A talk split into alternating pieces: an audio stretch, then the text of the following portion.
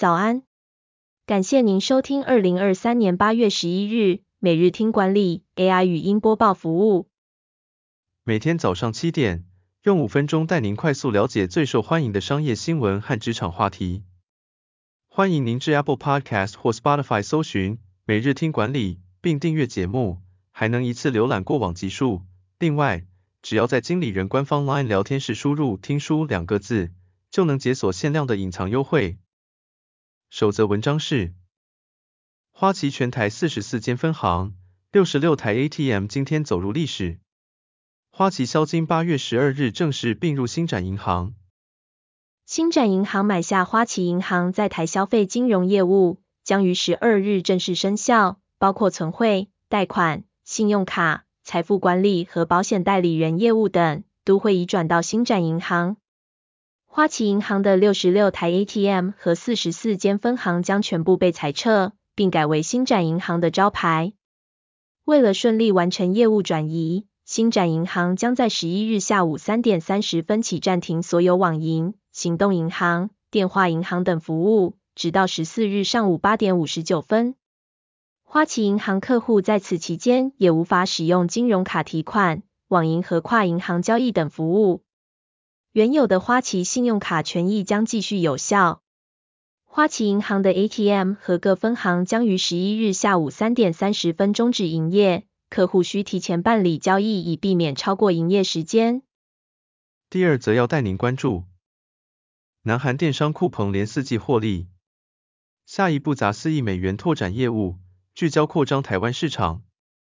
南韩电商酷鹏公布二零二三年第二季财报。营收达到五百八十三点八亿美元，年增百分之十六，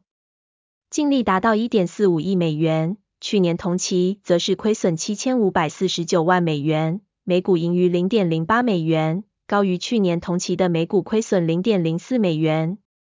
酷鹏的线上零售业务在疫情期间有所成长，透过营运精简和推动会员服务等方式，实现了连续四季的盈利。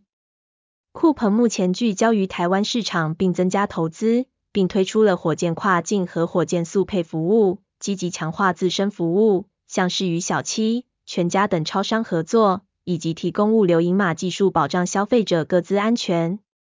此外，酷鹏还在台湾推出了酷鹏国际开店的跨境电商服务，帮助台湾企业直接销售给南韩消费者。第三则新闻是。星光金经营权变天后传出捷报，单月营收创三年来新高，八月有望扭转亏损。星光金在六月经历股东会改选，经营权变天后，七月获利缴出亮眼成绩。星光金七月单月税后赚五十五点五一亿，创下三年来单月新高，让星光金从上半年累计亏损六十一点九五亿，到七月累计亏损缩小至六点四四亿。每股亏损零点零五元，八月有望扭转亏损，摆脱金控业中唯一亏损的窘境。事实上，不止星光金，开发金七月也在寿险与证券的挹注下大赚三十七亿。台湾七月金控整体表现佳，主要受惠于台币贬值带动汇兑利益，适逢股息旺季，台股股价与交易数量同时上升等因素。最后带您关注。安谋传出将在九月上市，就连台积电也可能入股。为何苹果、辉达、英特尔等科技巨头都想投资安谋？软银旗下晶片设计公司安谋计划九月在纳斯达克上市，到时候估值可能超过六百亿美元。苹果、三星、辉达、英特尔、亚马逊和台积电都有意投资安谋。虽然各家公司不会获得席位或实质控制权。但大股东的身份势必也会对公司营运有一定的影响力。对于投身自研晶片浪潮、高度仰赖安谋设计的公司来说，也可说是多了一层保险。安谋在筹备上市期间，就曾邀请台积电成为主要投资人，不过当时台积电就曾回应不评论市场传闻。双方实际上合作已久，在二零零零年时就已经签署合作协议。如果台积电真入股安谋，无疑是亲上加亲。